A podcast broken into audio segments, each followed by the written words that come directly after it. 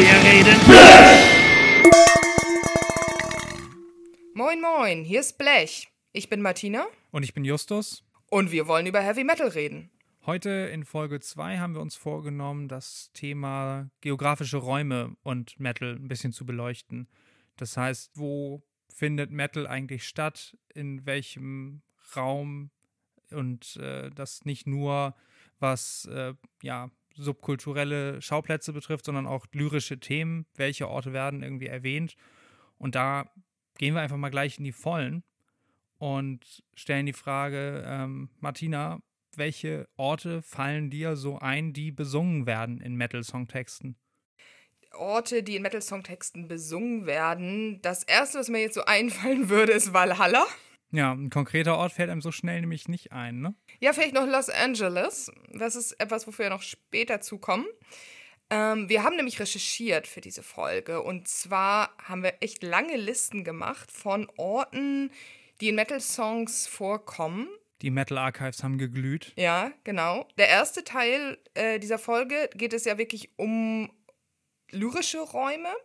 Worum dreht sich Metal in den Songs? Und nachher der zweite Teil, da geht es eher darum, wo kommt der Metal eigentlich her? Also die realen Räume, wo Bands sitzen, wo Fans aktiv sind. Und wo findet er statt auch, ja. Ja, genau. Das erste, was mir tatsächlich einfällt zu den Orten, die in Metal besungen werden, sind Landschaften. Nicht Städte, sondern Landschaften. Irgendwie Wälder, Berge, Meer, Nebel.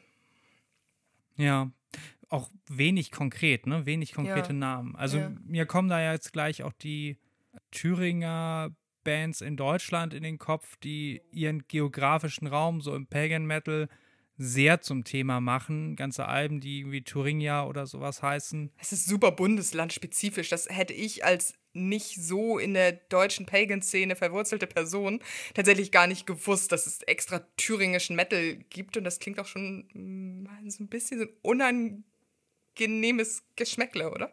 Ja, das äh, kann man sicherlich äh, im Einzelfall so aufdröseln, aber vor allem ist es erstmal halt eine Auseinandersetzung eben mit dem Raum. Und das ist jetzt auch gar nicht so ein allein deutschlandspezifisches Ding, Kannst du sagen. vielleicht, wenn, wenn wir jetzt bei Thüringen sind, sind wir ja schon hochspezifisch in einem deutschen Bundesland, was jetzt noch nicht mal das größte ist, wo es viel Wald gibt. Hm. Passt ganz gut. Was für Bands meinst du denn jetzt eigentlich? Da meine ich Menhir, 14 Dark Centuries, Odröhrier, Gernozhagen, Sotuslohe. Gott, also es fallen dir jetzt schon eine ganze Handvoll von Bands ein, die aus der Gegend kommen und die auch wirklich alle über diese Gegend singen. Ja, wobei es auch dabei nicht immer ganz konkrete Orte sind. Also das Album Skithingy von 14 Dark Centuries, das nennt schon eine ganze Menge konkreter Orte, allerdings auch zugegebenermaßen von vor 1500 Jahren. Das ist keine gegenwärtige Auseinandersetzung mit dem Raum Thüringen. Das ist mit dem historischen Thüringen. Also auch noch nicht mal jetzt hier Luther auf der Wartburg oder wie? Nein, nein, wir drehen uns dabei um Frühmittelalter und um die Vorchristianisierung. Was war da so in Thüringen los? Da griffen die Franken verbündet mit den Sachsen die Thüringer an und stürzten das frühmittelalterliche thüringische Reich und dann setzte irgendwann auch die Christianisierung ein. Danach haben sich ja auch 14 Dark Centuries benannt, 14 dunkle Jahrhunderte seit der Christianisierung und so. Macht man sich natürlich ein bisschen einfach, aber genau das ist die Auseinandersetzung damit. Sowas ähnliches hast du allerdings nicht allein im thüringischen Raum, du hast es auch so mit Bergisches Land bei Obscurity, wo dieser Raum eben ja glorifiziert wird, ähm, nach Sagen und erzählenswerten Stoffen gesucht wird. Das hast du auch mit Finsterforst, eine ganze Band. Sind die, sich- auch aus dem Bergischen Land? die sind aus dem Schwarzwald, wie der Name schon sagt. Und aber auch da, wenn ich jetzt so an die Texte denke, da fällt kein Ortsname, kein Dorf oder so. Das ist ein abstrakter Wald. Aber das sind schon Bands, die sich als Vertreter dieser super spezifischen Region in Deutschland sehen und die sagen, sie singen da wirklich drüber über diese Gegend oder das ist irgendwie so ihr, ihr Image, dass sie von dort kommen. Ja, auf jeden Fall. Also heidnischer Thüringer Metal ist zum Beispiel sozusagen das Sub, der Subtitel von 14 Dark Centuries. So bezeichnen sie ihre Musik. Und ja, also wir können uns auch mal von diesem sehr speziellen deutschlandspezifischen Thema auch lösen. Ja, es interessiert mich gerade, aber weil das sind ja, das heißt, das sind wirklich eine Marke. Du kannst sagen, ich bin eine Band, die macht irgendwie Pagan Black Metal aus Thüringen und das weiß man dann, was man sich darunter vorzustellen hat. Da gibt es natürlich auch viel, eine ganze Menge personeller Verbindungen. Ja. Also Leute von 14 Dark Centuries haben auch mal in Bands wie, uff, jetzt gerate ich nicht so sehr aufs Glatteis, aber äh, zum Beispiel zwischen Menhir und Odröria gibt es definitiv personelle Verbindungen. Und ja. Ja, okay, also es ist eine Szene und eine Marke gleichzeitig. Und das gibt es so spezifisch auch in anderen deutschen Lokalregionen. Du meintest gerade Bergisches Land. Da fällt mir Obscurity ein, ja. Okay. Und die singen auch über diese Gegend. Das ist östlich von Köln, ne? Ja. Ja. Ja, wie gesagt, ich mag mich da auch gerne mal von Deutschland lösen. Denken wir mal an Norwegen und den Sogner Metal. So, Ja. Wir sind da selbst gewesen, die Gegend. Äh, Ähm, da muss man erklären, wo das ist. Ich weiß nicht, ob ja, das jetzt am jeder weiß. Sognefjord. Angefangen hat das Ganze spätestens mit Windir, die 2004 nach dem Tode von Terje Backen alias Walfa zu Grabe getragen wurden. Aber da sind dann aus den Trümmern der Band diverse weitere entstanden. Wir kennen Vreit, wir kennen Mystür, wir kennen Korskorpii, und all die stammen eben aus einer Gegend, aus m, ja, wenigen Orten dort am Sognefjord. Und die interagieren auch damit. Also ähm, das war bei Windir sofort, dass da auch ein Album Sognadal, also Songdal in altnordischer Form äh, bezeichnet wurde. Die äh, Schlacht bei Fimreite dort ähm, wurde mehrfach thematisiert. Äh, Elve Hündre Ortifira, also 1184 oder 1184, so heißt ein ganzes Album, was sich um diese Schlacht geht. Hm, Auch das, das, kenne ich, das Album, ja. Genau, auch das wieder historische Themen. Es ist Ja. keine konkrete Auseinandersetzung. Hey, wir leben hier in dieser Gegend und wir stellen eigentlich in unserem täglichen Business Fruchtsaft her, wofür die Gegend nämlich heutzutage überwiegend Ja, in Norwegen bekannt Sehr ist. schöne Obstbäume und das, als wir da waren, das war es richtig sommerlich. Ja. Wir waren auch ein bisschen, oder ich zumindest war, ich will gar nicht sagen enttäuscht, es ist eine wunderbare Gegend und ähm, unglaublich tolle, auch historische Städte, gewaltige Natur. Aber es ist eben auch sehr, sehr lieblich und ich hatte vorher immer die Vorstellung, das muss unglaublich grim and frostbitten sein, dass das so einen Menschenschlag hervorbringt, die solche Musik machen. Aber letzten Endes ist es ja recht sommerlich gewesen, mild, lieblich, Obstbäume. Im Winter ist wahrscheinlich das Black Metal-Wetter. Ja, wir haben vielleicht auch das Vreit Live-Konzert, Streaming-Konzert äh, on the Mountains of Sogna Metal im Kopf, wo sie da auf der Farm von Chwal ist das, glaube ich, äh, oberhalb von Songdal spielen.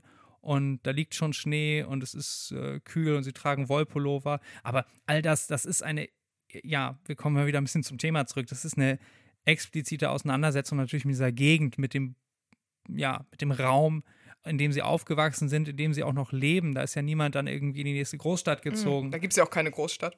Ja, Bergen ist irgendwie fünf Autostunden Ja. entfernt und das ist in mitteleuropäischen Verhältnissen immer noch ein Kaff. Ja.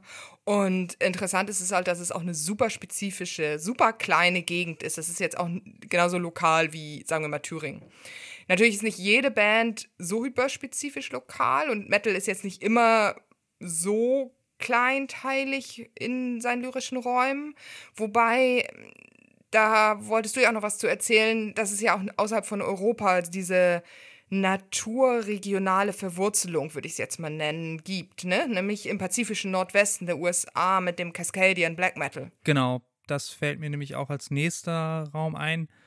Ähm, wenn wir an Bands denken wie Fauna, wie Wolves in the Throne Room, wie Alda und dergleichen, die sich diesen Cascadian-Stempel selbst auch aufdrücken. Und dennoch ist da Auch da gibt es viel Wald, viel Regen, viel Natur. Ja, und dennoch ist da auch keine explizite Auseinandersetzung mit konkreten Orten, soweit ich die Texte gelesen habe, für mich nachvollziehbar. Das ist nicht das Thema. So, sie Aber doch sich mit, schon, also mit der Landschaft dort, ne? Das, äh, Ja, also aber mit dem, wie das da Mountains aussieht and- und sich anfühlt. die Mountains und Forests, die dort vorkommen, die könnten überall, also sie könnten nicht überall sein. Natürlich, die hatten sicherlich ganz konkrete Orte auch ähm, als, als Inspirationsquellen. Und dennoch, ja, wird nicht ein konkreter Berg irgendwo genannt. Ist die Frage, ob es das muss oder nein, natürlich nichts muss davon. Aber man weiß ja, das sind Leute, die kommen von irgendwo, da gibt es viel Berge, vielleicht viel Regen und Sturm, viel Nebel und dann singen sie auch über Musik, also dann sieht das, was sie in ihrer Musik beschreiben, schon ähnlich aus wie das, was die vielleicht auch jeden Tag sehen. Also das würde ich sagen, ist eine Art der Auseinandersetzung mit Raum im Metal, indem man sagt, man singt über seine Heimat, über das, wo man herkommt und wie sich das anfühlt und verarbeitet das poetisch in seinen Texten. Wir können dann ja sogar schon zum nächsten Raum, den wir identifiziert haben, gehen, nämlich zu denen, denen die es gar nicht gibt. Zu ausgedachten Landschaften, die vielleicht auch nie so existiert haben, sondern so, was ja ganz, ganz, ganz viel in Metal-Texten vorkommt, sind Fantasy-Orte. Ja, das haben wir in Folge 1 ja auch schon als wesentlichen Punkt festgemacht, was Metal auch für viele Menschen attraktiv macht, dieser Eskapismus, diese Flucht in andere Welten. Und da ist deutlich zu beobachten, dass mythologische Themen oder halt auch aus Fantasy-Literatur ähm, sehr viel häufiger vorkommen als zumindest gegenwärtige Räume. Ja. Also historische Räume würde ich immer noch davon loslösen. Die hast du ja. Mhm, da kommen wir gleich zu. Äh, wahnsinnig viel. Ja, mhm. deswegen, ne, bei, ja. his, äh, bei, bei Fantasy ist äh, die Beschäftigung mit dem Raum, mit geografischen Orten, sei es irgendwie auch bei nicht expliziten Tolkien-Bands wird trotzdem Gondolin irgendwie mal thematisiert. Ja, weil es cool klingt.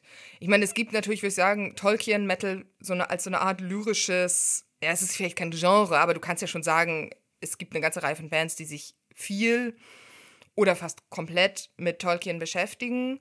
Und ich muss tatsächlich als erstes gar nicht nur an Blind Guardian denken, sondern auch an Summoning, wo wir jetzt auch wieder mehr in Richtung Black Metal gehen. Battlelore gab es da noch aus Finnland. Ich weiß ja, nicht, ob sie noch gibt. Ja. Aber bei Summoning hast du auch schon wieder dieses, diese, ja, ja, auch sehr atmosphärische, dass es auch viel instrumental hat. Das ist ja auch schon so fast Black, jetzt hauen nicht gleich Leute, Black Metal meets Dungeon Synth. Ja, das würde ich als ziemlich zutreffend. Ja, okay. Ähm, womit man ja auch lange Instrumentalpassagen hat, wo man sich dann und diese CD-Cover, auf denen ja auch diese nebligen Berglandschaften zu sehen sind. Und dann hast du wirklich auch Songtitel, die einfach Beleriand heißen. Und das ist ja als der Kontinent aus dem Silmarillion, evoziert ja gleich eine Landschaft und dann gehen die Synths los und dann kommt die Gitarre und man hat so das Gefühl, man wird da ja hin transportiert. Und gerade dieses, wenn es viel, nicht so sehr viel über gut verständliche Lyrics geht, sondern über Atmosphäre, da geht es ja wirklich ganz viel darum, dass du in, geistig einfach in einen anderen Raum transportiert wirst, in eine Fantasy-Welt, in der diese Musik dich reinführen soll. So. Mhm. Dann hat man natürlich ja Blind Guardian, die natürlich sehr viel so Storytelling machen, die auch sehr viel Text haben, wo sehr viele Sachen erzählt werden. Wenn ich jetzt irgendwie an Time Stands Still at the Iron Hill denke, das ist ja schon fast eine, eine Ballade im klassischen Sinne, nicht eine musikalische Schmachtballade, sondern so einen erzählerischen Song, der hat verschiedene Strophen, in denen macht der Hauptcharakter irgendwas, läuft aus dem fröhlichen Elbenkönigreich ins zum dunklen, zur dunklen Festung des dunklen Herrschers und wird haut. Die, ganz kurz für die Unterbrechung, tut mir leid, aber wird die ganz konkret thematisiert? Also wird der Name genannt eigentlich? Nee, das nicht. Ich glaube, das da hatten sie auch Angst. Nicht so nee, gern. ich glaube, sie haben auch Angst vor dem Copyright. Aber du hast halt wirklich so eine Geschichte aus einer anderen Welt, die erzählt wird. Auf dem ganzen Nightfall-Album auch. Blind Guardian haben natürlich auch viele andere ähm, Fantasy-Orte. Ich muss ja auch an den ganzen Elric von Melniboné-Kosmos denken. Das ist Tanelorn. Tanelorn, so, genau. Da haben sie sogar zwei Songs, wo das im Titel vorkommt. Weil ja der Ort, diese Stadt Tanelorn ist, soweit ich mich erinnere, in diesem Elric-Mythos eine Stadt, in der, also eine mythische Stadt, die selbst in dieser Fantasy-Geschichte erst als nicht real gegeben wird die gesucht werden muss auf so einer Queste, die nur nach unter bestimmten Voraussetzungen überhaupt gefunden werden kann. Deswegen auch The Quest for Tanalorn. Und die eben von Blind Guardian gleich zweimal als äh, Titel eines Songs verwendet wird. Und womit ja wirklich dieser Stadtname, wo der nicht Fantasy-Literatur-Nerd, Hörer vielleicht auch nur denkt, was ist denn das? Ja, schon fast symbolisch für diesen nicht-Ort, für so einen Fantasy-Ort, für irgendwas ganz Flüchtiges, weit Fernes ja schon fast steht in dieser Okay, Musik. und da sind auch nicht mal Blind Guardian die einzigen, die dieses ziemlich obskure Thema aufgreifen, ne? Ja, ich weiß gar nicht, was Tanalon, in welchem, bei welchen anderen Bands kommt das noch nee, vor? Nee, Tanalon vielleicht nicht explizit, aber der Elric-Mythos. Ja, ja, das ist eigentlich auch fast für, für eine extra Folge, das Elric als großes, großer Fantasy-Mythos, der eine sehr, sehr große Metal- Fanbase hat, auch bei Bands. Ich glaube, es liegt am verfluchten schwarzen Schwert und der ganzen Tragik und sehr, sehr viel Blutvergießen und Chaosgöttern, die diese ganze Geschichte mhm. begleiten. So. Bei nicht realen Orten, um das Ganze noch ein bisschen weiter zu spannen, den Bogen, müssen wir natürlich auch mythologische Orte mit aufgreifen. Avalon zum Beispiel, so aus der Arthurianik, Fällt mir jetzt gerade erstmal nur den Gamma Ray Song zu ein, aber ich glaube, da gibt es auch Suidakra haben auch ein ganzes Album, Empress Temple, Avalon. Mhm. Ja. Ja, das geht ja so, glaube ich, sogar auch im, im Prog-Rock und ähm, Hard-Rock ist das sogar noch, weil das so ein großes Ding ist, gerade ja in, auf den britischen Inseln. Dann Ja. habe ich hier tatsächlich noch auf meiner Liste stehen Pirateninseln. Ich glaube, das ist dein Thema. Running Wild, wenn die Piratentexte machen, sind die eher historisch oder sind die eher mythisch? Treasure Island. Äh, Das ist, oh Gott, hoffentlich verklagt uns Rock'n'Rolf nicht für schlechten Gesang. Naja, das ist natürlich die Schatzinsel von Stevenson so. Das, Also eine literarische Insel am Ende. Ja, aber großteils sind es historische Orte. Ich meine, Port Royal ist ein Ort, den es auf einer Karibikinsel gab oder gibt. Mhm. Frag mich jetzt nicht, auf welcher. Ich glaube, das ist auch, kommt auch in Fluch der Karibik vor, was ja vielleicht eher Piraten-Fantasy ist. Ja, ja, die Übergänge sind fließend, ne? Und das ist ja, glaube ich, bei Piratenthemen auch so, dass das noch zeitgenössisch schon mythifiziert wurde, kann man sagen. dass ja auch da schon ähnlich wie bei Cowboy- und Wildwest-Themen, die auch selten vorkommen eigentlich, aber Warum eigentlich? Weil es vielleicht auch ein bisschen 50er Jahre mäßig ist, ne? So. vielleicht ist es etwas auserzählt und war noch nicht lange genug uncool. Ja. Ja, was ich hier noch stehen habe, sind von Bands selbst erfundene Fantasy-Orte. Jetzt spreche ich es garantiert wieder falsch aus, aber zum Beispiel von Immortal, ne, mit Blashirk. Mighty Raven Dog. Genau, ähm, jetzt werde ich aber auch noch verklagen.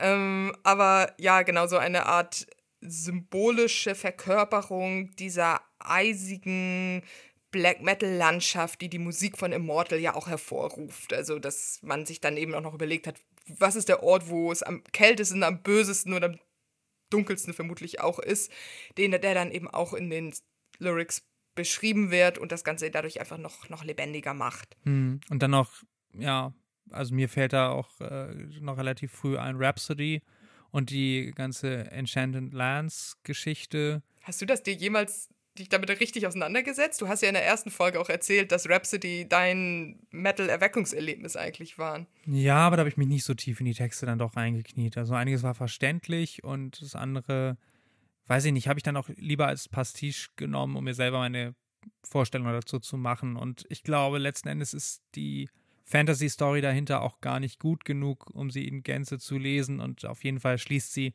nicht jetzt qualitativ direkt an, an richtige Fantasy- Lit- Fantasy-Literatur an. Aber gleichzeitig, wie du eben auch sagtest, es lädt ja dann auch ein, es macht irgendwie so eine Atmosphäre auf, es ist dann, dass man sich dann selber einfach was dazu vorstellt, sei es denn, dass man sich eine selber eigene Fantasy-Geschichte sich vielleicht zu solchen sehr offenen Texten überlegt oder dass man sich einfach nur vorstellt, wie wäre das, wenn ich jetzt da zu dieser Musik, während ich vielleicht in Wirklichkeit gerade Auto fahre oder Fahrrad fahre, auf meinem epischen Schlachtross durch die Enchanted Lands reite. So, ja. Ja. Ich habe ja auch noch die Blind Guardian Orchester Fantasy Geschichte.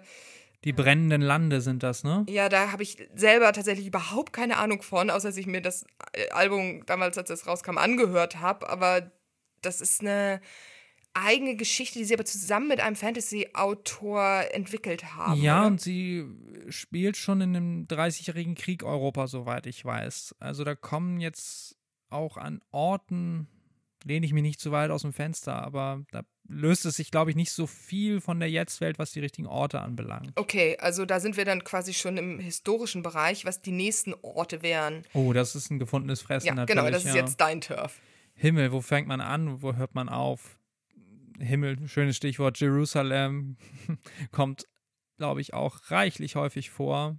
Haben Ja. wir gar nicht nachgeguckt, sollten wir vielleicht nochmal machen. Das stimmt, das hätte man auch mal als ähm, in unserer Archivrecherche, welcher Ort, welche real existierende Stadt am häufigsten in Metal Lyrics vorkommt. Hm. Aber Jerusalem ist ja quasi auch schon in unserer realweltlichen Kulturtradition nicht nur eine Stadt in Israel, sondern auch ein historisch stark umkämpfter Ort, ein, ja, ein biblischer Ort als erstes, der ja wirklich als eine Stadt, die es jetzt noch gibt, die aber in der Bibel vorkommt. Dann ist es ein Ort, der im Mittelalter wichtig war und dazu ist es eben auch noch ein, Das himmlische Jerusalem. genau, ein, ein, eine Metapher am Ende vom, äh, ja genau, vom himmlischen Jerusalem. Da bin ich jetzt gerade tatsächlich nicht so bibelfest, Das um das geht in zu. Paradiesform, ja, das ist alles Genau. Exegese, ne? Und Ja. alles dann irgendwie. Genau, aber ein, ein, auch wieder eine Metapher für einen paradiesischen Ort. Und dann haben wir ja noch, wenn wir vielleicht ein bisschen wieder uns in Metal-Gefilde bewegen, kennt man ja vielleicht auch die äh, Bruce Dickinson-Version Jerusalem auf dem Chemical Wedding-Album. Dort geht es zum Beispiel um die dichterische Interpretation des himmlischen Jerusalems vom britischen romantischen Dichter William Blake, wo es dann eine noch zusätzliche metaphorische Aufladung bekommt. Jerusalem ist großteils Ja. eine Metapher. ja, Ja, genau. das kann man, glaube ich, so sagen. Ja, deswegen wird das so ein bisschen außerhalb unserer. Also ich meine, gut, ich glaube, wenn eine Band einen Kreuzzugssong macht und dann geht es irgendwie um Jerusalem, dann ist das logisch, dann passt das in die Kategorie historische Orte. Mhm. Wenn Bruce Dickinson Blakes Jerusalem, was seinerseits auch ein als Lied, dieses Gedicht von William Blake über Jerusalem wurde als ein Lied von William Perry, einem äh, Komponisten im frühen 20. Jahrhundert, verfasst. Das ist das, was mir fällt. Oh, ich glaube, es kommt im englischen Fußball vor, in Monty Python-Sketchen und ganz viel in der britischen Kulturtradition. Wahnsinn, ja. Ja, Bruce hat es aber tatsächlich selber anders, also einen richtig eigenen Song mit einer eigenen Melodie draus gemacht. Das, was ich eigentlich sagen wollte, ist aber tatsächlich ein, ein anderer Turf. Ja, das hat so viel Rattenschwanz, das könnten wir. Da könnte äh, man eine eigene Folge auch schon wieder zu machen. Running Das sage ich jetzt Gag, zu ja. allen Sachen, ja. Mhm. Genau, aber vielleicht zurück zu den äh, real weltlichen historischen Orten. Wir haben ja, glaube ich, Ja. hier einmal so Orte, an denen Krieg war. Berlin. Ja. Ja, Berlin, äh, Zweiter Weltkrieg. Das, das lieben die Bands, hätte ich jetzt fast gesagt. Ja. Welche Bands haben denn da irgendwie Berlin im Kriegskontext thematisiert? Sabaton natürlich, mehrfach. Sabaton haben natürlich auch ganz viele andere sehr konkrete historische Orte aufgegriffen, wie das eben halt auch Bands mit Kriegsfetisch, sag ich mal, ständig machen. Da wird es sehr viel konkreter. Da geht es dann halt auch mal um Warschau, dann geht es dann auch mal um Paris oder London. Hm, der Blitz wahrscheinlich auch. Zeppelin Raids fallen mir da noch ein von 1914, äh, großartige Band aus der Ukraine, die den Ersten Weltkrieg völlig auswalzen. Und tatsächlich keine Nazis sind, ne? Nein, explizit nicht. Also die äh, positionieren sich immer sehr deutlich wieder dagegen. Das finde ich gut, ausgezeichnet. Was wir hier noch auf der Liste von Kriegsorten auch noch stehen haben, ist Iron Maiden mit Passchendaele. Ist das eigentlich eine Stadt? Ist das eine ist Region? ein kleines Dorf irgendwo in Flandern. Okay. Ich glaube, das heißt heutzutage sogar auch anders, weil es quasi nicht mehr existiert, weil da Mm, eben eine der okay. blutigsten Schlachten des Ersten Ja. Weltkriegs äh, stattgefunden hat. Es gibt doch garantiert auch Songs zu Verdun, oder? Ja, ja, auf jeden Fall. Also im Zweifel von Sabaton, The Great War ist das drauf. Ja, Kriegsorte, da können wir noch viel früher gehen. Das sind natürlich auch irgendwie Alesia oder Alesia bei. Ich kenne keine Alesia. Sehr gut. Bei äh, Eluvaiti, die sich mit den gallischen Kriegen des Römischen Reiches ja immer wieder auseinandersetzen. ja, ja, natürlich. Das ist aber. Asterix Metal, das kenne ich gar nicht. Das ist aber auch vielleicht Slaget ved Fimreite, wie gesagt, oder Slaget ved Hafrsfjord in Norwegen. Da bist du jetzt bei welcher Band? Das Slaget ved Fimreite, das ist dann ähm, halt Vindia und Co., wobei ich weiß gar nicht, ob Fimreite explizit vorkommt, aber es, also nicht jetzt Songtiteln, aber ansonsten auf jeden Fall Fimreite. Ich bin mir auch sicher, dass Lindisfarne, die äh, Ja. Wikingerüberfall auf Lindisfarne garantiert in diversen Songs thematisiert wird. Es gibt doch hier, ist es Enslaved, die auch so 793 als Ja. Songtitel drin haben? Kann gut sein. Ja, fällt mir auch ein bei Storm Warrior, Lindisfarne, definitiv. Und Stamford Bridge, The Berserker at Stamford Bridge, gerade bei Amon Amarth. Also Geschichten, das ist Hast äh, Norden. Wikingerüberfälle auf England? Ja, da war die äh, Schlacht sozusagen auch am Vorabend der normannischen Eroberung, also als noch Harald Godwinsson noch äh, Harald den Harten abwehren konnte. Harald den Harten, das klingt einfach nach wie vor nach einem Pornodarsteller. Es tut mir leid. Harald der Harte könnte aber auch irgendwie so ein, so ein Kuttenmetaller sein, so. Ja, oder der harte Harald. Oh Mann, das ist einfach falsch. Okay, zurück zum seriösen Thema. Wir haben noch weitere Orte natürlich ähm, präsent. Kann man eigentlich sagen, dass diese Kriegsorte, dass sie mit einer bestimmten Metal-Genre verbunden sind? Nee, würde ich sagen, das ist super übergreifend. Allein weil du von brutalsten Rumpel, Death und Black Metal, die sich Kriegsthemen annehmen, bis hin zu Sabaton noch ein Bier, Partygejodel, ja wirklich die ganze Spannbreit Spannweite hast. Und äh, entsprechend weit ist eben halt auch die, die Differenzierung. Es kann vielleicht sein, dass die Bands, die ein bisschen ähm, bisschen mehr Partygejodel anbieten, dann diese Ortsnamen etwas präsenter in Songtiteln mhm. Verwenden. Aber das wäre jetzt eine unbelegte These. Vielleicht, weil es einfacher ist, dann so als Stichwort, ja. Sich zu merken und mitzugrölen. Mm, apropos Stichwörter, ich habe auf meiner Liste hier noch stehen, Magdeburg brennt. Was soll das genau heißen? Magdeburg brennt ist ein Song von Helruna, die sich auf der Niederkunft mit dem 30-jährigen Krieg und überhaupt der frühen Neuzeit ja. befassen. Also seit dem Album machen sie das, auch mit dem Nachfolgealbum Vanitas Vanitatum kommt das immer wieder vor und Magdeburg als eine ganz berühmte Schlacht des Dreißigjährigen Krieges, wo, oh Gott, das wurde schon von Zeitgenossen unglaublich widerlich aufgeladen. Magdeburg, wo der Name Magd und Maid, Jungfrau drinsteckt, wurde quasi. Vergewaltigt? Ja, natürlich. Ja. Also wurde belagert und es gab sehr viele zivile Opfer bei der Erstürmung der Stadt und das wurde dann als Bluthochzeit oder als Magdeburger Hochzeit auch. Schon was Game of Thrones mäßiges mit der Red Wedding. Mh, hm, wurde so schon auch äh, in den zeitgenössischen Chroniken aufgegriffen und ähm, ja, ist auf jeden Fall, würde ich sagen, eine Art nationales Trauma. Ähm, Magdeburgisieren ist so ein Verb, also so ernsthaft? eine Stadt brutal niederbrennen, brutal okay. plündern. Hat sich das nach dem 17. Jahrhundert noch weiter durchgesetzt? Also Städte niederbr leider wurden Städte weiterhin brutal niedergebrannt und geplündert, aber das Wort Magdeburg Magdeburgisieren gab es das. Hat, glaube ich, nicht mal im Fußballjournalismus im Zusammenhang mit dem ersten FC Magdeburg Einzug gehalten.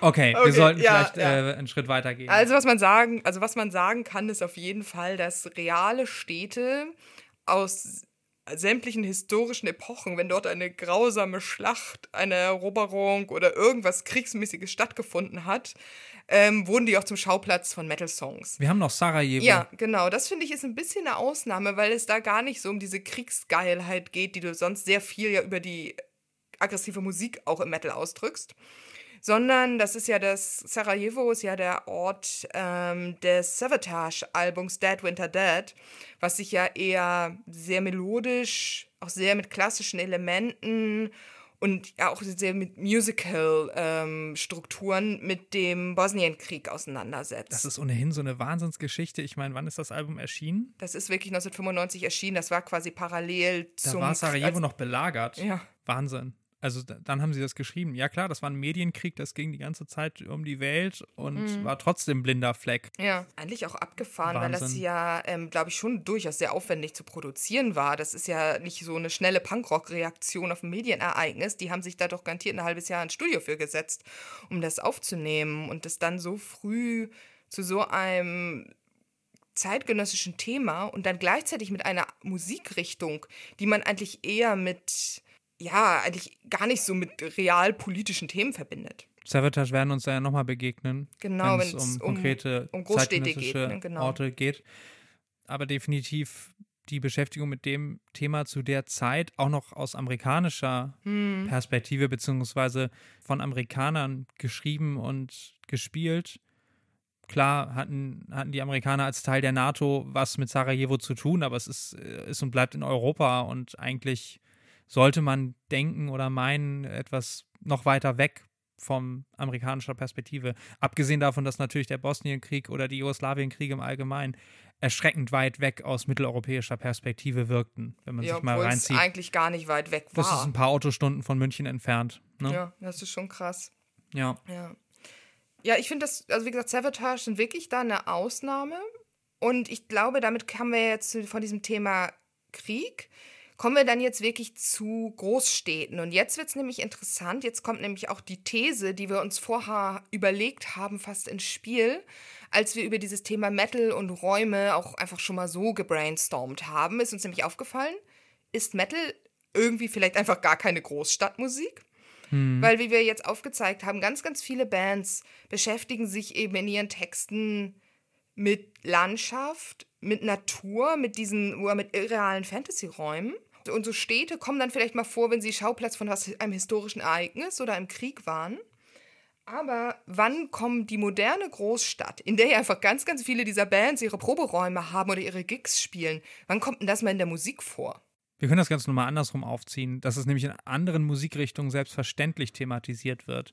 Wir könnten jetzt natürlich wieder Rap, der selbstverständlich. Hallo, wir sind der Podcast mit den schlecht recherchierten Rap-Vergleichen. Ja, aber nehmen wir einfach mal die 187 Straßenbande und die Palmen aus Plastik hier im Park Fiction gar nicht so weit weg von uns. Das genau, das muss man kurz vielleicht erklären. Die Palmen aus Plastik sind wirkliche Palmen aus Blech und Plastik, die in dem Park Park Fiction am Hamburger Hafen zu sehen sind. Das ist ein Park, auf, in dem man sehr schön abhängen und ein Bier trinken und über die Hafenlandschaft gucken kann. Ich glaube definitiv, nein, ich glaube, dass wir gegenwärtig dort kein Bier trinken dürfen, weil nee. dort Alkoholverbot gilt. Aber ja, ja aber grundsätzlich. Und es gibt eben diesen Song, ich glaube, es ist auch der einzige von der Straßenbande, den ich kenne, in dem die vorkommen. Und jeder, der einmal Palmen aus Plastik gehört hat, weiß, dass es diese Palmen sind, die dort in dieser ganz spezifischen Ecke, wo jeder hingehen kann und nachgucken kann, stehen. Ja, aber da fallen mir ja trotzdem auch als totaler Metal-Dully, der sich mit Rap überhaupt nicht auskennt, sofort trotzdem mal weitere Beispiele ein. Jetzt, äh, wenn wir noch in Hamburg sind, Nordisch by Nature kommt Blom und Fostern irgendwie natürlich auch vor. Ähm, Fettes Brot, ja, gut, das ist ein Spaßgesellschaft ja, der 90er Jahre Rap, ne? Absolut. Ja, und lösen uns vom Rap und diesem Minenfeld, wo wir uns viel zu schlecht auskennen. Singer-Songwriter Genau, Bob Dylan singt über das Chelsea Hotel, was ein hochspezifisches Hotel in den 60er Jahren in New York sind. Oder aber so irgendwelche 60er, 70er Jahre Songwriter singen, dann singt Lou Reed darüber, in welcher Straße er seinen Drogendealer trifft in New York. In, äh, ich glaube, Lexington Avenue ist das in Waiting for the Man.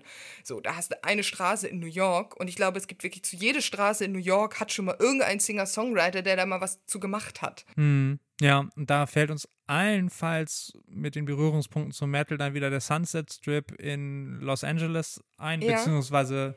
Der ist aber eine Ausnahme. Nämlich ja. das ist, also wenn wir nochmal das Thema Großstadt in anderen Musikrichtungen, die sich sehr mit, also Gott, jetzt kam. Mit Räumen auseinandersetzen. Mit Räumen auseinandersetzen, ne? Ich muss gerade auch so ein bisschen weiter weg noch an T.S. Ullmann und die B73 denken. Super. Wo wir uns hier in der norddeutschen Bubble bewegen. Also auch letztendlich pop-rockiger Singer-Songwriter, Musik.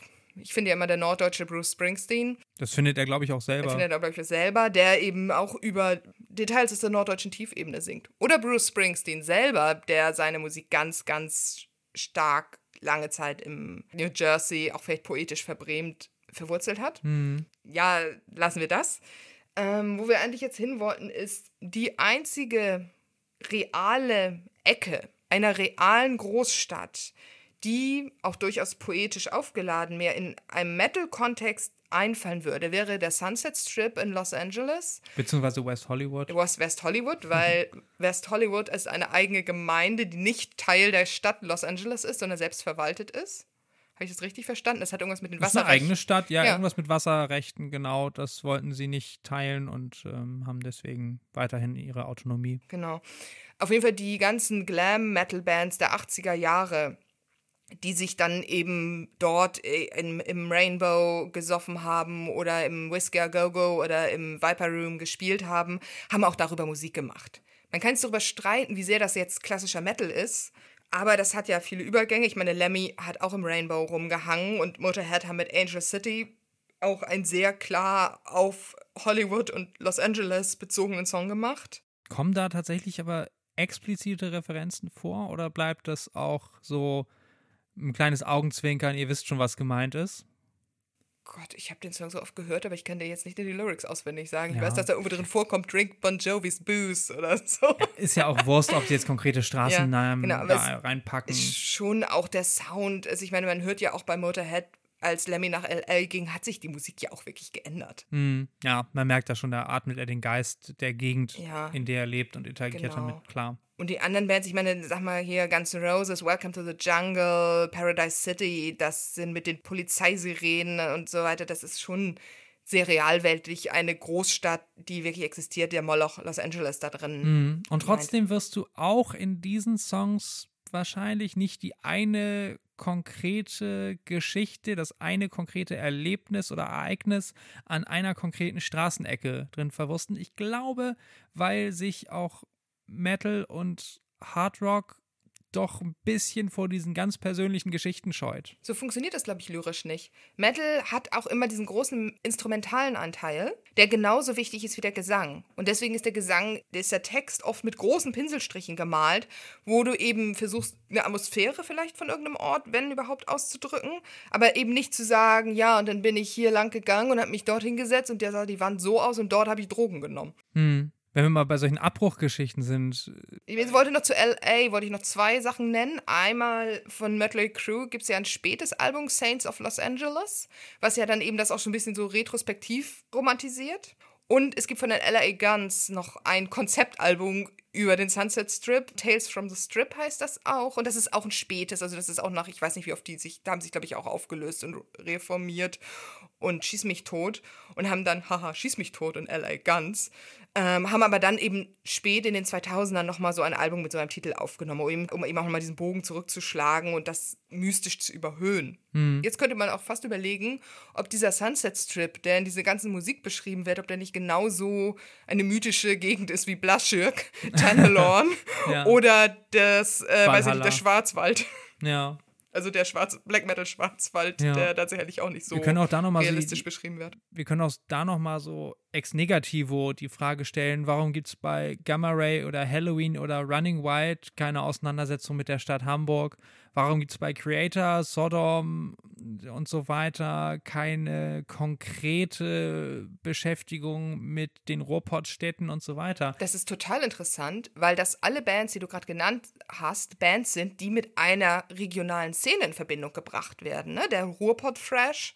Das ist mit, eine Institution. Genau, sich, ja. Creator und Sodom, die ja wirklich aus dieser Gegend kamen. Ich meine, Tom Angel Ripper war doch sogar, war der nicht sogar noch Bergarbeiter? Der hat noch Grubenschlosser gelernt, ja. ja. Genau. Und ich glaube, dass ja auch diese Narrative ist, dass diese Musik, diese harte, böse Musik auch mit dieser harten, stahldominierten Umgebung irgendwie verbunden ist. Ja, das hast du ja auch bei Judas Priest mit Birmingham, ne? Mhm. Ja, auf Wobei jeden Fall. Wobei es da auch sogar tatsächlich mal konkrete leise konkrete Bezüge gibt, richtig? Mm, ich glaube bei Priest in den Songtexten nicht, aber es gibt einen späteren Song, gut, hier sind wir wieder so ein bisschen bei der Ausnahme. Es gibt auf dem Soloalbum von Rob Halford aus dem Jahr 2000, Resurrection, gibt es einen Song namens Made in Hell, in dem er ganz konkrete Orte benennt. Da erzählt er nämlich so ein bisschen seine Lebensgeschichte und fängt eben an mit ähm, was in den 60er Jahren, als The Wizard Shook the Earth, damit meint er The Wizard von Black Sabbath, das dann so eine Art musikalisches Erweckungserlebnis war. Dann erwähnt er den Bullring, mhm. das ist eine Ort in Birmingham, das ist heutzutage so ein hässliches Einkaufszentrum und nennt auch konkrete Pubs, in der er harte Musik gehört hat. Also das ist, finde ich, so wirklich, das ist schon fast Singer-Songwriter-mäßig, wie das erzählt ja. wird, nur halt als grooviger Metal-Song. Ja. Aber das ist eine Ausnahme. Ansonsten sind, glaube ich, ja dieser ganze Black Country Metal, ne, also so Priest und Black Sabbath erzählen ja auch lieber Geschichten aus einer anderen Welt, als ja, der, warum? wo sie musikalisch warum herkommen. Warum eigentlich? Also ich würde dann... Hm, weil das, glaube ich, die Idee von Metal ist, zu sagen, wir machen eben eine andere Welt aus. Mit wir lösen uns von der Profanität des Alltags, ja. ja. Genau, ich meine, wir haben, was haben wir noch an, genau, du hast eben Hamburg erwähnt, die Hamburger, klassischen Hamburger Power Metal Szene, ne? Running Wild, Gamma Halloween. Ray, Halloween, wie heißt du, haben wir noch? Storm Warrior. Iron Savior. Iron Savior, ja, die Gamma Hello Blase, so. Das ist ja alles auch Musik, die sich ganz konkret nicht mit ihrem Herkunftsort beschäftigt, sondern eben auch mit fantastischen Science-Fiction-Welten, aber musikalisch total wiedererkennbar ist. Das gerade so die 80er-Sachen, ich finde, man hört ja, da, also wir haben uns vor einer Weile auch mal durch die ganz, ganz ersten Halloween-Alben nochmal durchgehört. Walls of Jericho, da kommt Jericho übrigens äh, im Titel vor. Ja, aber das auch das wieder wie so ein Jerusalem-Ding natürlich. Ja, genau. Aber eben, ja, du hast, du kannst sofort erkennen, das ist diese Hamburger Metal-Schule, aber an der Musik, nicht an den Texten. Ich glaube, die haben sich aber auch selber nie den Stempel aufgedrückt, wir sind hier jetzt Hamburger Metal ja. oder so. Das haben die Robot-Bands, glaube ich, so auch nicht gemacht.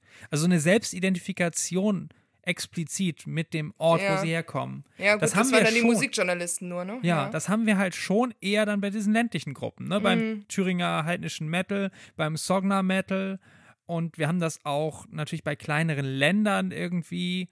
Äh, Finnland ist jetzt geografisch, räumlich von der mhm. Fläche her kein kleines Land, aber irgendwie finnischer Metal, sich damit zu schmücken, irgendwie auf die Bühne zu kommen mit einer Landesflagge irgendwie als Rock, wie ich Ensiferum schon mal gesehen habe.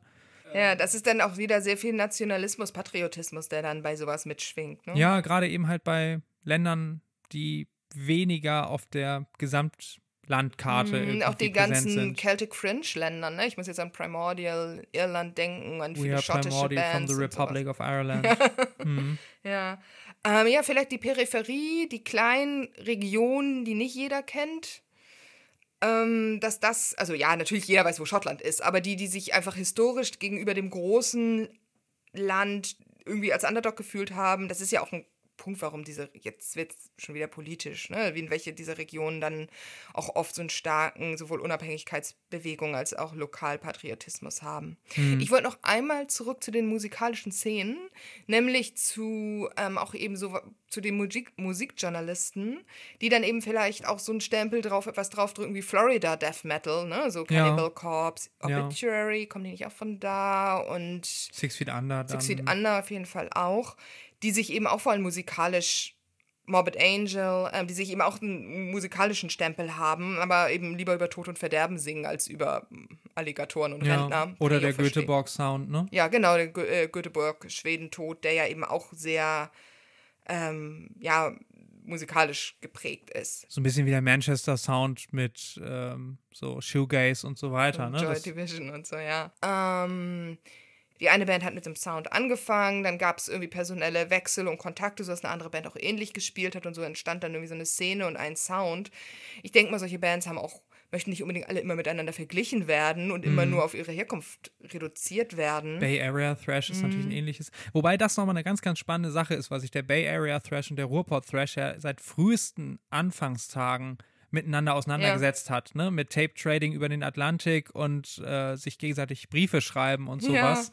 Ähm, da hätte man jetzt auch denken können, okay, da kristallisiert sich vielleicht gar nicht so krass eine lokale Szene raus, wenn sie äh, noch über den ganzen Atlantik und den äh, amerikanischen Kontinent hinweg irgendwie sich austauscht. Ja, gut, da müsste man wahrscheinlich auch die Beteiligten fragen oder so, wie das Sicher. genau war. Ich meine, wenn du einmal im Monat einen Brief aus äh, Oakland bekommen hast, wird das dich vielleicht nicht so viel geprägt haben, wie wenn du mit deinen Kumpels in der gleichen Garage Musik gemacht hast. Oder in der gleichen Kneipe Bier getrunken genau, hast. oder ja. das, das hast du wahrscheinlich noch öfter gemacht, als Musik zu machen. Ja.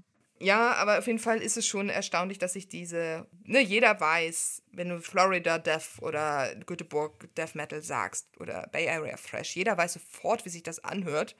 Lyrisch kann das aber einfach alles Mögliche sein oder es sind dann vielleicht die typischen Themen eines Genres, so wie, weiß ich nicht, typische Death Metal Lyrics, aber nicht eben unbedingt typische Florida Lyrics.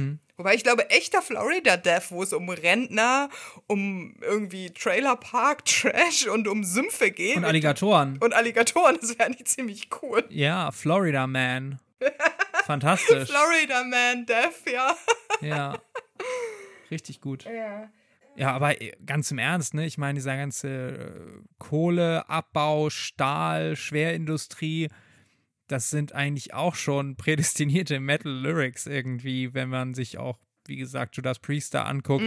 Wenn das auch sehr metaphorisch ist, aber da sind ja die ganze Zeit große Maschinen irgendwie unterwegs, die Dampf machen, ne? Ja, ich glaube, beim Judas Priest sind es dann gerne lieber so Riesenroboter aus dem Weltraum oder so. Ja, oder irgendwie so ein bisschen phallische Apparaturen. Ich weiß es nicht. Ja. Ähm, was wir vielleicht dann noch einmal zum Abschluss dieses ganzen Segments haben, ist eine lustige Liste, wie oft bestimmte Großstädte, die so jeder kennt, in Metal- und Hardrock-Metal-Songs erwähnt werden. Und wann haben wir so ein bisschen geguckt, worum geht es denn da dann oft? Darf ich vorher vielleicht noch mal ganz kurz Ja. darauf eingehen, was welche Städte mal konkret bei Metal- und Hardrock-Bands vorkommen und wie wir sie auch so ein bisschen klassifizieren Genau. können? Jetzt kommt nämlich unsere empirische Recherche. Genau. Also ja, es geht eigentlich ein bisschen miteinander einher. Ja. Wir haben tatsächlich einfach mal in den Metal Archives bestimmte Stadtnamen als Songtitel gesucht und da tauchte dann Berlin ein paar Mal über 200 auf. Man muss dazu sagen, das sind immer auch Live-Aufnahmen in Blabla, die wir nicht extra noch hand, Genau, händisch also rausgerechnet haben. Live in Berlin oder live in Tokio kommt halt sehr, sehr viel Genau. vor. Aber wir gehen das jetzt vielleicht mal durch die Orte und sagen mal, was, was dazu so an Songs oder an Assoziationen aufgeploppt ist. Berlin kam ja schon mal vor, also haben wir ja vorhin schon gesagt, Berlin ist immer Krieg. Nicht immer, aber viel. Ganz wenig mal irgendwie was zeitgenössisches, was wir bei Demon gefunden haben, ne? wo sogar Gott, ja, ja. Es war ein bisschen erzählen. cringy. Irgendwie. Also wie hieß das Lied? Also es war von Demon, kennt man ja, New Wave of British Heavy Metal, aber die machen ja immer noch Musik und das war von einem aktuelleren Album, oder? Ja, Night in Berlin. Oh Gott, wir müssen es nachgucken. Ja, Liefern wir gerne nach. Genau, also es hieß irgendwie so eine Night in Berlin und es ging halt, war so ein bisschen, ja, der alter Dad kommt halt nach Berlin und guckt sich das an und sagt, da gibt es halt Fashion und Underground Electronic Music und dann gab es ein Referent, wo immer Brandenburg vorkam und am Ende noch Ich lebe dick Berlin. Das oh Mann, ja. Sehr niedlich. Ja.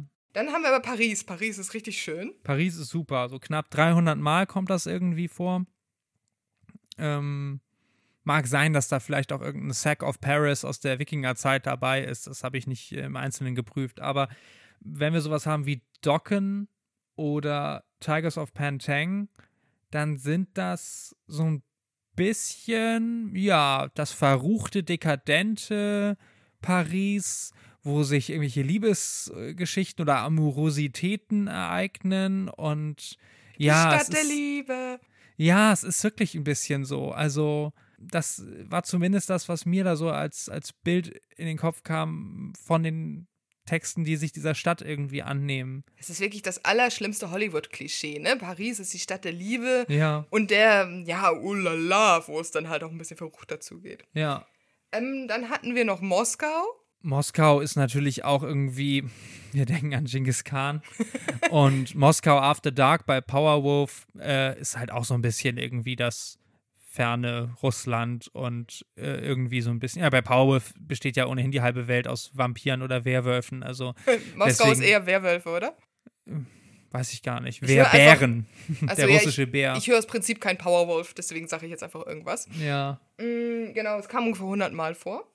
Dann haben wir noch äh, Japan mit zwei Orten präsentiert. Das eine ist halt leider Hiroshima 155 Mal. ja, da kann man erzählt. sich schon vorstellen, dass dort ist, ja, wir sind ja wieder beim Krieg und wir sind jetzt hier leider eben auch bei sehr schrecklichen Sachen, nämlich bei dem Atombombenabwurf, der natürlich als extrem, eines der, eines der extremsten Kriegsereignisse, die man sich natürlich vorstellen kann und dann einem ja auch Stoff für extreme Songlyrics sicherlich auch hergibt und wahrscheinlich auch einfach die Metapher natürlich. Die Atombombe ist ungefähr die schlimmste Waffe, die mhm. es gibt und deswegen ist es natürlich gefundenes Fressen für Metal Lyrics, die sich mit extremen Themen beschäftigen wollen. Ja, ja, da kann man gar nicht weiter was hinzufügen. Das ist natürlich einfach das, die ultimative Zerstörung und Vernichtung von Leben und klar Inspiration natürlich für so eine düstere Musik. Mhm. Wir haben auf der anderen Seite Tokio. Tokio natürlich mit wahnsinnig vielen Live-Aufnahmen vertreten. Da ja. ist also die. Tokyo Tapes von den Scorpions und Tokyo Tales von Blind Guardian natürlich. Ja, aber auch jede Menge Einzelsongs halt irgendwo als Bonustrack live in Tokio und so. Das ist da alles mit drin und trotzdem, wir haben halt rund 500 äh, Songs, wo irgendwo Tokio vorkommt, identifiziert. Wobei der überwiegende Teil Live-Aufnahme ist. Aber so ein paar Einzelfälle haben wir gefunden. Krokus, ei, ei, ei, Tokyo Nights. Ugh, da hat es oh mich echt geschüttelt. Ich habe mir den Text angeguckt und das ist ein völlig problematischer, exotistischer Rassismus irgendwie mit My Yellow Girlfriend und so weiter. Sorry, da können wir echt kein gutes Haar dran lassen. Das ist auch in den 80ern oder so erschienen. Auch genau, da, da hätte man, man das schon besser wissen können. Ja, ich glaube, da hat man einfach äh, so in solchen Sphären nicht darüber nachgedacht, dass es vielleicht problematisch ist, Menschen als gelb zu bezeichnen. Und, und Geisha und. Genau, Geisha-Stereotype, also ähm, auf japanische Frauen zu projizieren und einfach, ja, so ein Bild von Tokio, letztendlich eine der modernsten Metropolen der Welt, auch schon in den 80er Jahren, auf eben sowas zu reduzieren. Naja. Ja. Eurozentrisch. Genau. Aber sonst ist Tokio steht wahrscheinlich viel für Exotik, für weit weg vom Westen und Ort, wo man offenbar gute Live-Aufnahmen, aber Live-Alben aufnehmen ja, kann. Ja, und vielleicht auch Erlebnisse auf Natur oder so, weil eine Japan-Tour natürlich auch für Bands immer ein Riesenereignis mm, ist, äh, aus Europa oder den USA völlig egal.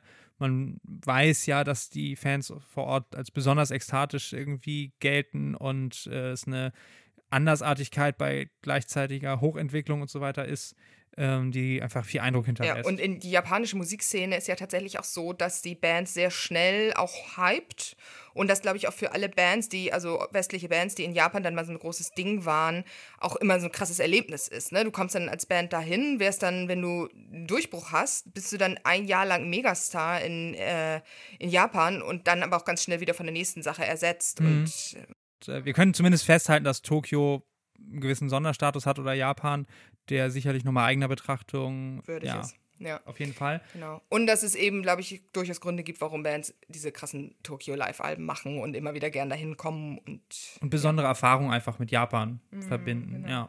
Dann haben wir hier noch Rom auf der Liste. Ich glaube, Rom. 236 Mal, wobei, ja, also kurz quer gelesen, mir fällt als allererstes Rome Burns von Primordial an, wo es kein bisschen um diese Stadt geht. Ne? Das Ja. ist Sing to the Slaves, das ist ein Sklavenaufstand, würde ich mal sagen. Und auch da natürlich ganz viel Metapher, Primordial. Mit ein bisschen kunstvollerer Sprache. Es ist keine Auseinandersetzung mit der Stadt, das ist bei den allermeisten Bands halt nicht. Ja, hier auch von Virgin Steel, äh, The Burning of Rome, Cry for Pompeii, Mhm. wo man auch schon am Titel sieht.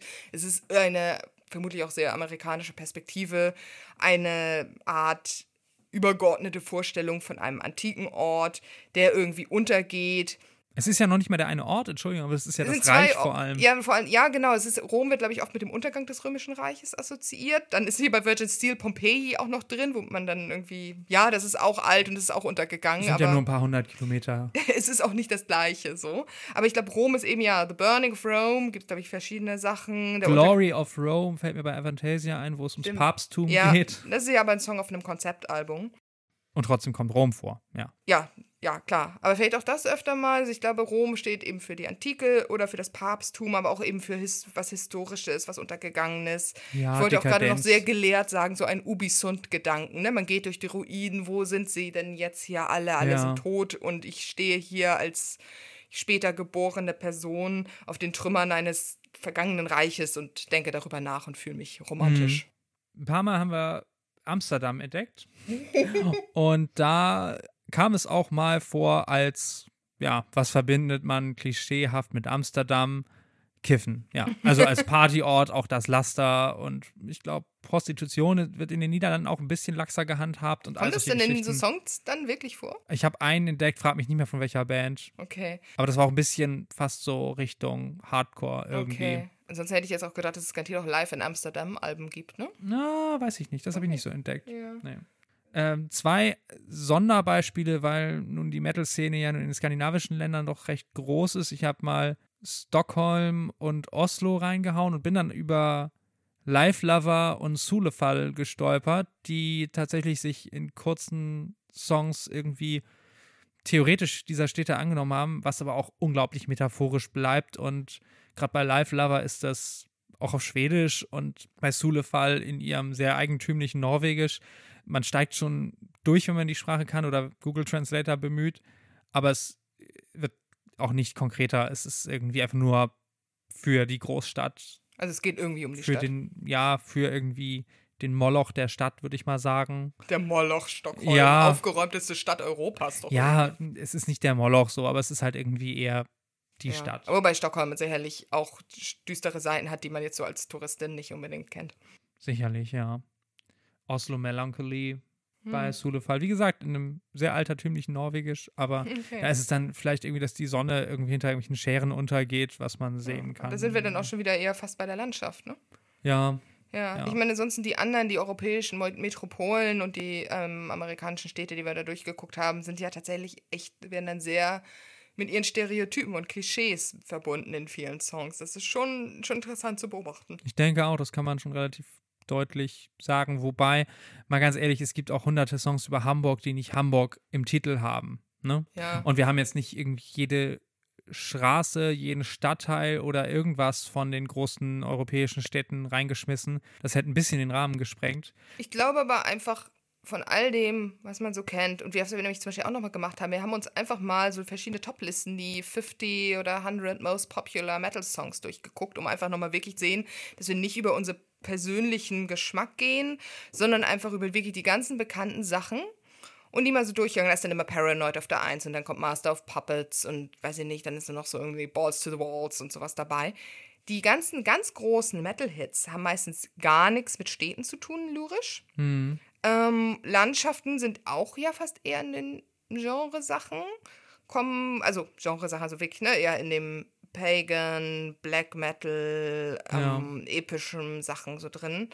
Viel von lyrischem Material von Metal ist einfach so überörtlich, würde ich sagen. Es ist eben nicht mit einem bestimmten Ort verhaftet. Ja, wir denken jetzt auch mal kurz noch an frühe Metallica und Seek and Destroy, Scanning the Streets in the City Tonight. Da denkt man, oh, das muss ja voll urban sein, aber es kann um jede fucking Stadt gehen. ne? Ja. Also jede etwas größere vielleicht, wo es irgendwie Jugendgangs gibt. Ja, ja, das erste, ne, über die Kill 'em All ist noch so das in der Lebensrealität der Musiker äh, äh, die am tiefsten ver verortete Album. Ne? Da hast du halt noch mehr so, ne, ja, Seek and Destroy geht es irgendwie so um Gangs, dann hast du Whiplash, da geht es um letztendlich ja die Musik, ums Headbanging, um wie sich das anfühlt.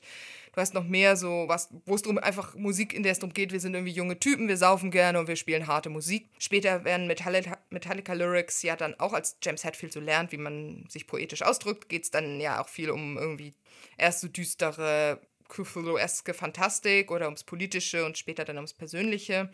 Auf jeden Fall bist du da auch eigentlich nie irgendwo konkret lyrisch Ja, verortet. alles bleibt so abstrakt. Ja. Und jetzt, wir das müssen ist ja gar keine Kritik. Nein, nein, nein, das ist eine. Mhm. reine Beobachtung. Wir müssen tatsächlich aber nochmal über den wahrscheinlich berühmtesten Heavy Metal Hard Rock Song sprechen, den wahrscheinlich alle Hörerinnen und Hörer sofort irgendwie im Kopf hatten, Detroit Rock City. Ja. Und das ist interessant, weil ich mir den nochmal wirklich auch angehört und den Text gelesen habe. Und das ist ja so ein Ding, was du in jeder Metal-Disco mal irgendwann hörst und den Refrain mitgrölst, aber auf einzelne Nuancen im Text gar nicht achtest. Und ich habe mir den Text mal angeguckt und es kommt nicht Der erste Mensch der Welt, der sich Ja. den Text von Detroit Rock City es durchgelesen kommt hat. rein gar nichts konkret aus Detroit vor. Kommt Rock vor oder City? Ja, das halt nur im Refrain. Aber es geht irgendwie um, jemand fährt zu einer Party und wird irgendwann vom LKW umgedübelt. So. Ähm, Hm, Ich dachte, und das, das kann ist auch. es könnte auch in jeder Stadt sein eigentlich. Ja. Es ist keine Auseinandersetzung mit der Motor City, mit der Trostlosigkeit oder irgendwas oder dass man sich doch noch aufbäumt und wir sind trotzdem noch irgendwie relevant oder irgendwas oder irgendwie mit der Musikszene Motown irgendwas, hätte ich eigentlich irgendwie eher erwartet, aber so wenig man normalerweise hinhört, so erleuchtend ist dann mal so eine Lektüre und das ist auch kein Einzelfall. Also in so Toplisten von Rock- oder Metal-Songs über Städte tauchte dann auch noch mal sowas auf wie Queensryche mit Jet City Woman, also Queensryche aus Seattle und Jet City ist der Neben- oder Beiname von Seattle. Echt? Das wusste ich gar nicht. Ja, ja, habe ich auch erst durch die Recherche erfahren, muss ich ehrlich zugeben. Aber auch das bleibt abstrakt. Nein, diese Musikrichtung hat keine Lust auf wahnsinnig detaillierte Stadtbeschreibungen. Wir haben da nämlich nochmal im Vergleich dazu als eine Stadt oder ein Ort vielmehr, der ungefähr so viel vorkommt wie in allen Städten, die wir sonst so genannt haben, zusammen. Das ist nämlich Valhalla mit über 650 Songtiteln und da ist kein Live in Valhalla dabei. Das wäre so, So. geil. Amon Amarth, live in Valhalla. Ja, also irgendein Spaßvogel-Projekt hat bestimmt mal seine Live-Songs so gelabelt oder gibt es Ja. einen Club in, Ich glaube, in Köln? Gab es mal das aber das ist eine Kneipe, glaube ich nur, ja, ne? ja. ich glaube, das hat eine Tanzfläche, die ist so groß wie das Zimmer, in dem wir okay, da wird keine aufnehmen. Band ihr Live-Album aufgenommen haben. Ja, aber es ist echt witzig, ne? Also zur Erinnerung, wir hatten 236 Songs mit Rome im Titel und äh, 156 mit Los Angeles Ja, 500 mit Tokio, aber und 300 dabei für so Paris und doppelt so viele für Valhalla. Ja, und nicht nur quantitativ, sondern auch qualitativ, denn Valhalla wird detailliert beschrieben, Ja. wie viele Schilde dort hängen, wie viele Einherjer durch die Tore passen und Ja. so weiter. Aber wird das auch ja, wirklich in den Songtexten beschrieben oder nur in der Edda? Ja, nee, nee, ich höre das bei Storm Warrior. 800 Einherjers, bla bla bla. Okay. Walk through the gates. Müsst ihr jetzt auch nochmal konkret nachgucken, aber ähm. Dass die Wände behängt sind mit Schilden und dort die Einherjer-Tafeln und den, das Fleisch vom Eber Seremnir und den Met, äh, den die Ziege Heidrun, glaube ich, gibt und so weiter. Also das hast du in Dutzenden davon. Denn Nicht ist unbedingt auch mal allen. Ich glaube zum Beispiel bei bekanntester Valhalla-Song, der mir jetzt einfallen würde, wäre wieder von Blind Guardian. Ich glaube, da. Ja, es ist auch einfach nur irgendein Titel, der sich gut grölen lässt. Ja, aber denk an Bathory, Valhalla, Shields of Gold. Okay, so, ja, wissen ne? wir immerhin schon, dass die Schilde golden sind. Ja. Ja. Ja. Also, das liegt auch völlig nahe, weil jetzt mal die Band, die den Ort da mal irgendwie identifiziert hat oder sei es auch Avalon und mal was drüber gelesen hat, das ist automatisch inspirierend und automatisch andersartig. Mm, Und da muss man es ja beschreiben, weil nicht jeder vielleicht weiß, wie es in Valhalla aussieht, wie man, wie es aussieht in London oder in Paris weiß sicherlich jeder, der mal in London war oder in Paris oder der da Mhm. wohnt. Ja, auf jeden Fall. Und das hast du ja auch mit ganz vielen anderen mythologischen Orten, die wir jetzt bisher noch gar nicht so beleuchtet haben. Ne? Also aus der nordischen Mythologie gibt es da natürlich nochmal Helheim und da gibt es noch ähm, Thorheim und. Okay, das ist äh, jetzt aber schon sehr spezifisch. Ich weiß nicht, Helheim, das Totenreich, sagt vielleicht noch vielen was. Das andere, was du gerade gesagt hast, Helheim oder nimmst du nochmal Jotunheim. Jotunheim als Riesenwelt oder nimmst du nochmal auch meinetwegen aus der griechischen Mythologie irgendwie den Hades und Olymp, ich glaube, da gibt es gar nicht so Hades, definitiv gibt es Songs über Hades oder gibt es auch über viel. Travel in Stygian oder sowas. Ja, solche ein Geschichten. Von Iced Earth, aber Iced Earth mögen wir ja oder auch mehr. die die tatsächlich die biblische Hölle. Also ist auch die- ein ja, Ort. stimmt, Natürlich da ist es gibt es, ich glaube, das ist der Ort, wo es die meisten Songs drüber gibt. Wäre jetzt mal meine These, wäre die biblische Hölle. ja, Ja. das reichen wir vielleicht nochmal nach. Weißt du, was wir übrigens auf unserer Städteliste vergessen haben? Na? Also da steht hier nämlich noch London. Ja, Mit 400 noch was Songs ist es der Ort, der am häufigsten vorkommt. ja, also wenn man mal reelle Bezeichnungen oder Beziehungen dazu Ja, vielleicht das auf ist wahrscheinlich auch sehr, sehr viel live lässt. in London. Aber tatsächlich doch, da haben wir auch Girls School mit London identifiziert, wo tatsächlich doch auch nochmal, also vielleicht die einzige Stadt in Europa neben Paris, was aber auch sehr pastichmäßig bleibt, ähm, mit der es so eine reale Beschäftigung Mhm. Ich gibt. glaube, weil einfach so viele Bands aus London kommen.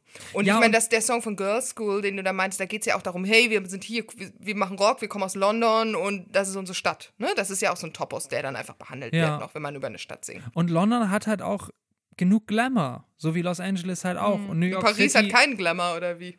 Ja, aber es gibt ja kaum Bands aus Ja, Paris. das stimmt, weil und, Frankreich einfach nicht so Ja, und welcher Sprache sollten sie das machen? Also ne, die Anglos, ja. Ja, die Anglosphäre mit den großen Städten, die auch wissen um ihre Weltbedeutung. Mhm. Ähm, wobei New York City auch erstaunlicherweise auch beim, bei dem Metal, der dort vor oder von dort kommt, auch nicht äh, aufgegriffen wird. Ähm, fällt mir zumindest jetzt nichts ein oder ist mir nichts begegnet. Ja, Anthrax oder so?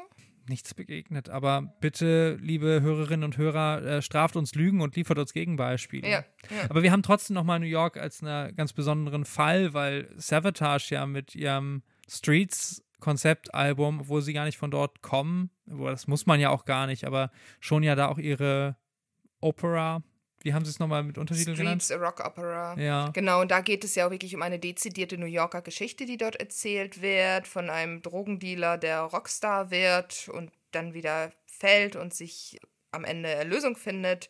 Die wird an Orten aus New York auch erzählt. Es gibt dort auch zum Beispiel einen Song, in dem St. Patrick's Cathedral vorkommt. Das ist tatsächlich witzigerweise auch als ich das erste Mal in New York war und als ich in St. Patrick's Cathedral vorbeigelaufen bin, war tatsächlich meine erste Assoziation Savatage Ja, und ich war ein bisschen erstaunt, dass es eigentlich relativ unspektakulär ist, wenn man die. Ja, Kirche ich meine, diese Kathedrale liegt sehr klein in einer riesigen Straßenschlucht natürlich, ja, ne? genau. Wie New York so ist. Ja, aber naja, auf jeden Fall wird dort, geben die sich sehr, sehr viel Mühe, New York zu erzählen. Sicherlich nicht so gritty und realistisch, wie das ähm, vielleicht eine New Yorker Band machen würde oder wie es auch vielleicht eine New Yorker Band aus einem anderen Musikgenre machen würde.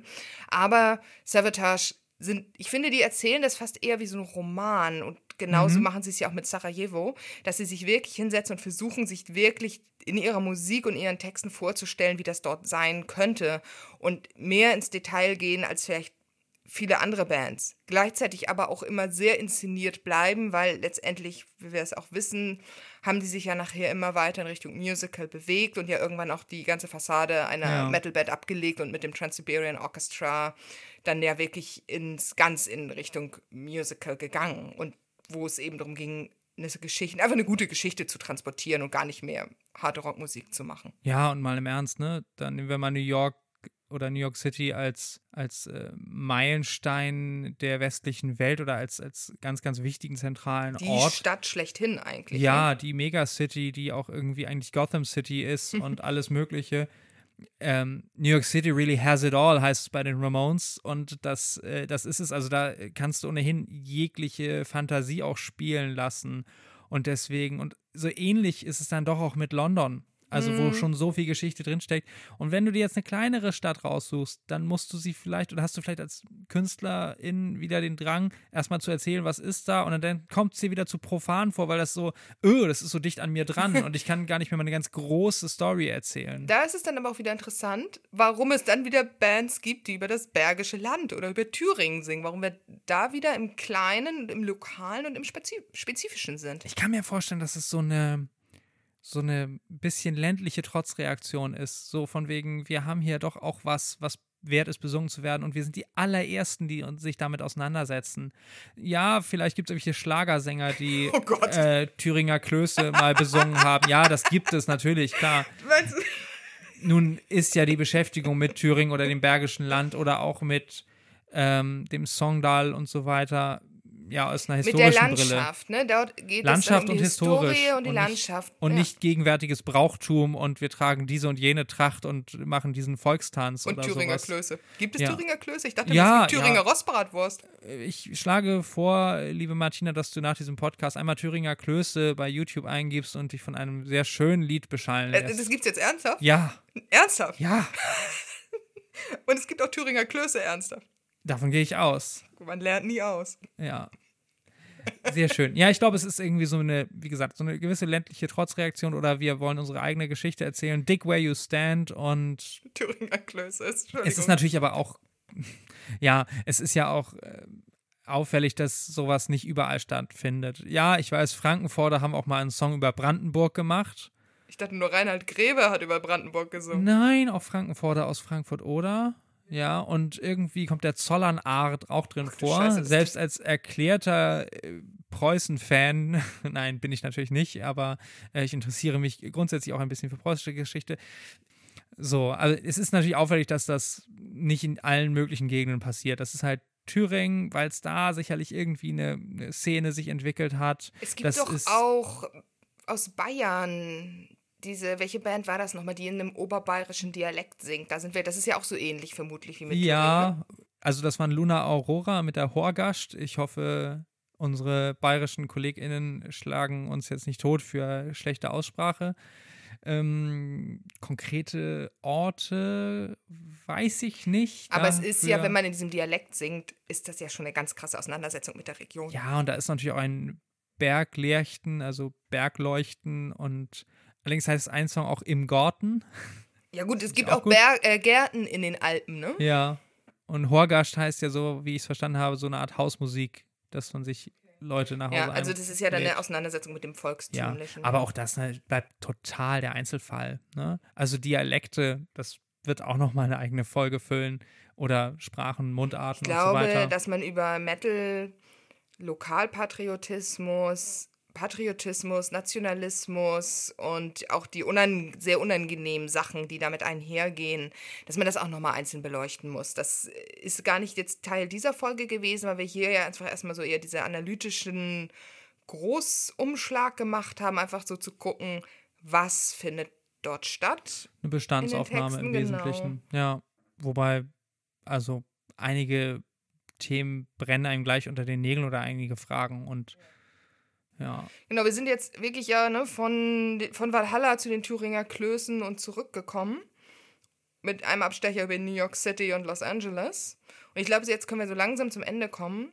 Das zweite Thema, was wir ja eigentlich auch noch ansprechen wollen, käme dann in der nächsten Folge. Da geht es dann nicht mehr darum, welche Musik, äh, welche Räume kommen in der Musik, in den Lyrics vor, sondern es geht dann darum, wo kommen denn die Leute her, beziehungsweise wo halten sich die Leute auf, wo findet Metal denn statt für uns als Fans oder für die Musiker? Ist das eine Musik, die die Szenekneipen wirklich Tür an Tür braucht oder ist das was, wo man lieber den Platz braucht für äh, Hobbykeller und äh, Proberäume in der Scheune? Oder episches in die Berge gucken. Ja, genau. Also in dem Sinne, liebe Zuhörerinnen und Zuhörer, äh, freut euch auf die nächste Folge. Wir tun es auch. Bis dann. Genau. Bis dann.